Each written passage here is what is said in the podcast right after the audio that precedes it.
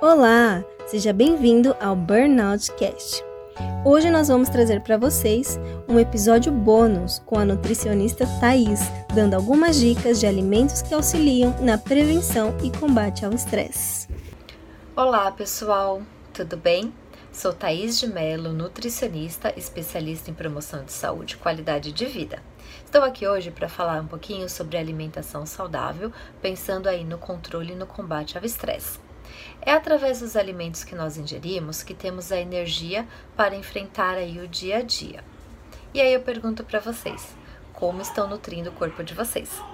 Através de uma alimentação saudável, a gente consegue prevenir doenças, aumentar a imunidade. A alimentação saudável interfere no humor e até na qualidade do sono. Vocês sabiam disso? Se sim ou se não, mais uma informação aí para estar tá acrescentando. Pensando hoje que o nosso novo normal é o trabalho em home office e a rotina nem sempre ficou mais calma, né? Pelo contrário, alguns relatos referem que ficou mais agitada, que ficou uma rotina mais dinâmica, né? Se tirou-se a rotina do deslocamento, mas se acrescentam outras tarefas e preocupações que a gente não tinha. E aí, com relação à escolha da alimentação saudável, esse é um dilema que a gente tinha tanto fora de casa como dentro de casa. E aí eu pensei em dar três escolhas saudáveis, né, para a gente incluir no nosso hábito diário. Quem já tem, muito bem. Quem não tem, vamos melhorar e tirar daqui para cá. Combinado? A primeira escolha saudável que a gente vai abordar agora é sobre a água. É um alimento que eu tenho certeza que tem na casa de vocês na geladeira ou não, né? Pode estar tá aí ser in natura, né, em temperatura ambiente ou gelada, cada um tem uma preferência pela água. Mas ela é um elemento, um alimento extremamente importante. Por quê? Ela faz parte de todo o metabolismo do organismo, né? Todos os processos que o organismo faz de digestão, absorção de nutrientes, circulação, controle da temperatura, a água está presente. E a falta dela pode agravar os quadros de cansaço e fadiga. Então vamos ficar atento a esse consumo. O recomendado é que a gente consuma em torno de 2 litros de água por dia. Esse consumo ele deve ser fracionado, então durante a manhã, durante a tarde, durante a noite. Se você achar que 2 litros de água é muito, hum, vou dizer que você tem que ficar atento, porque o seu hábito hoje é de consumir bem pouca água. Então vamos aí aumentar um pouquinho esse consumo de água. Como a gente faz isso, Thaís? Vamos pensar aí em deixar um copo de água ou a garrafinha perto, estabelecer metas, por exemplo, ah, eu vou tomar um litro e meio de água até o horário do almoço, dependendo aí de qual é a minha jornada do período da manhã, tarde, noite. Eu posso estar consumindo, ai, ah, eu não gosto de água pura, né? Qual outro substituto? Posso estar utilizando água aromatizada, posso estar usando o chá. Chá, lembrando que tem que ser os chá claros, tá? Chá, chá mate, chá verde não é interessante para esse consumo pensando na hidratação e eu também não posso adoçar o chá.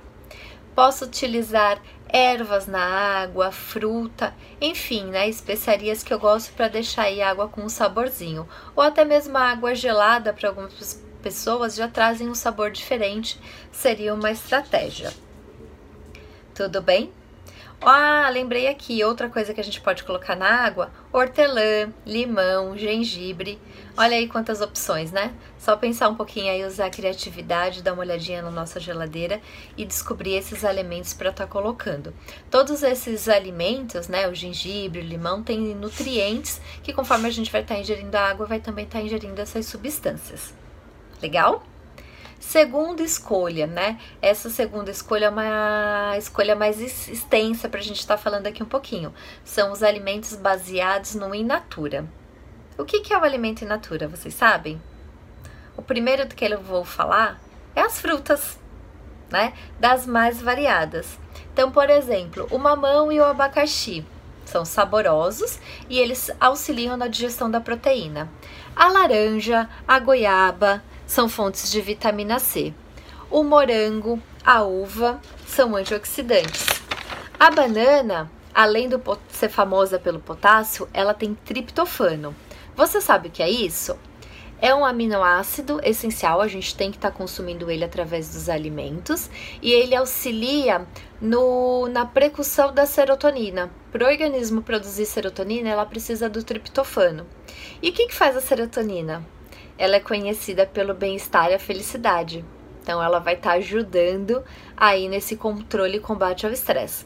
Do decorrer, eu vou falar mais alguns alimentos que também são fontes aí de triptofano para estar tá auxiliando.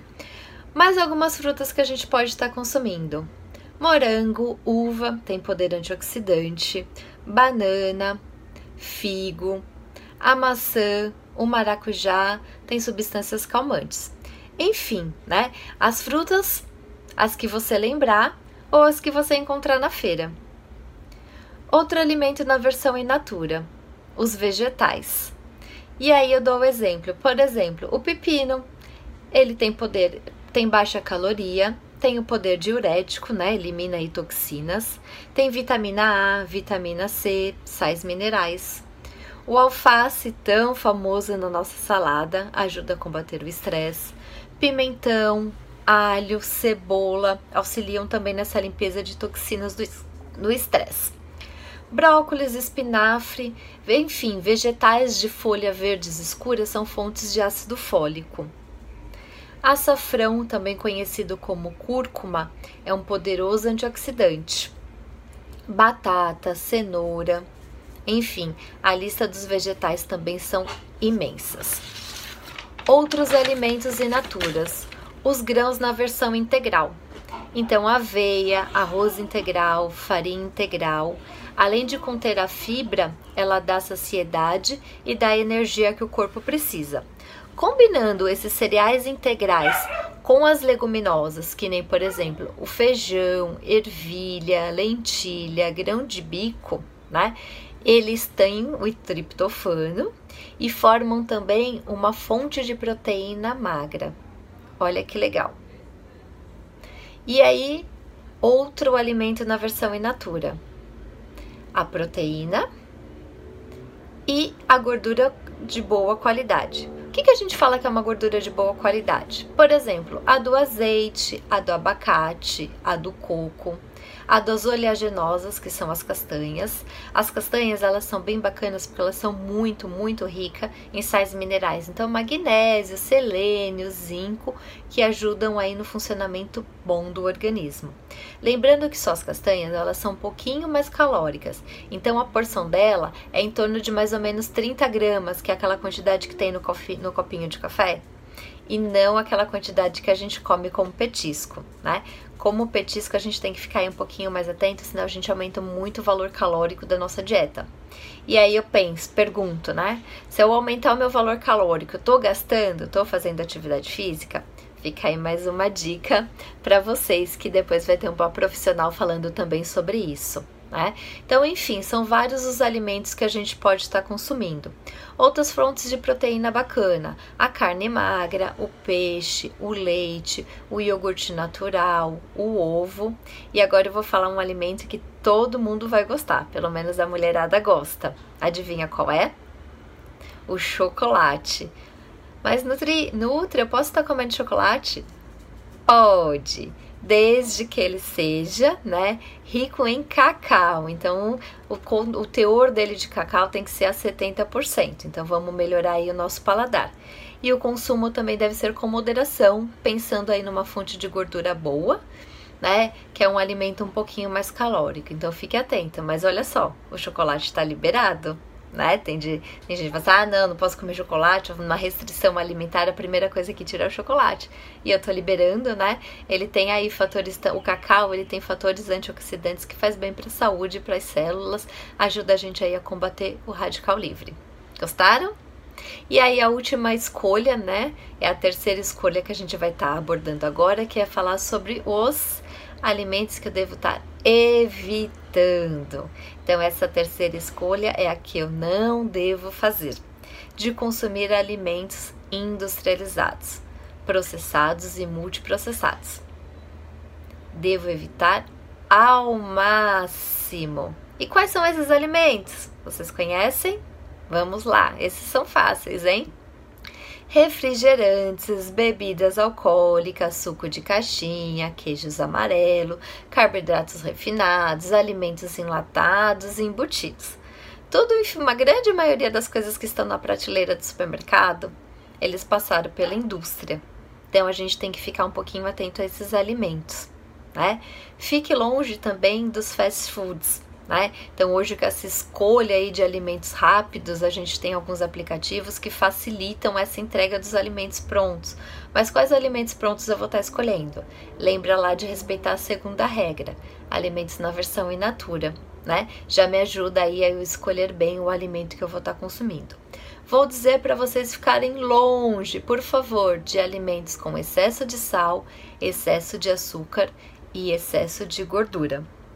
Tudo bem? Aproveite a refeição para um momento de relaxar. Não pule refeições. E outra coisa que é importante também lembrar: alimente-se com um objetivo de nutrição, não com aquela alimentação emocional. Ah, eu estou comendo porque eu mereço, né? Esse estou comendo porque eu mereço faz às vezes a gente pisar na jaca, né? Aquele termo popular. E aí a gente acaba fazendo escolhas não saudáveis. E aí, pessoal, gostaram das dicas? Eu vou deixar o meu contato com vocês, que é o melcasaude@hotmail.com. Através do Melca Saúde você me encontra no Instagram também e a gente pode conversar e marcar um atendimento mais personalizado para ver quais são as reais necessidades que você tem de ajuste nutricional ou até de promoção de saúde e qualidade de vida. Né? O objetivo do Melca Saúde é trazer bem-estar e qualidade de vida, não só focado na alimentação, mas focado em todo o ciclo de saúde, né? O que é um ciclo de saúde? Alimentação saudável, atividade física, controle emocional, sono e repouso e ida ao médico. Como estão esses pilares da saúde? Até breve! Por fim, gostaríamos de agradecer a participação e as dicas da doutora Thais. E lembrando que caso você esteja sentindo alguns dos sintomas da burnout, estresse ou sobrecarga devido ao trabalho, procure a ajuda de um profissional da saúde. E, claro, não se esqueça de manter uma alimentação saudável. Vamos deixar aqui o nosso endereço de site: sites.google.com barra aluno.sãojudas.br barra síndrome de burnout. A palavra síndrome sem a letra I. Lá no site você poderá encontrar todas as informações e encontrar também todos os episódios dos podcasts. Até mais, pessoal!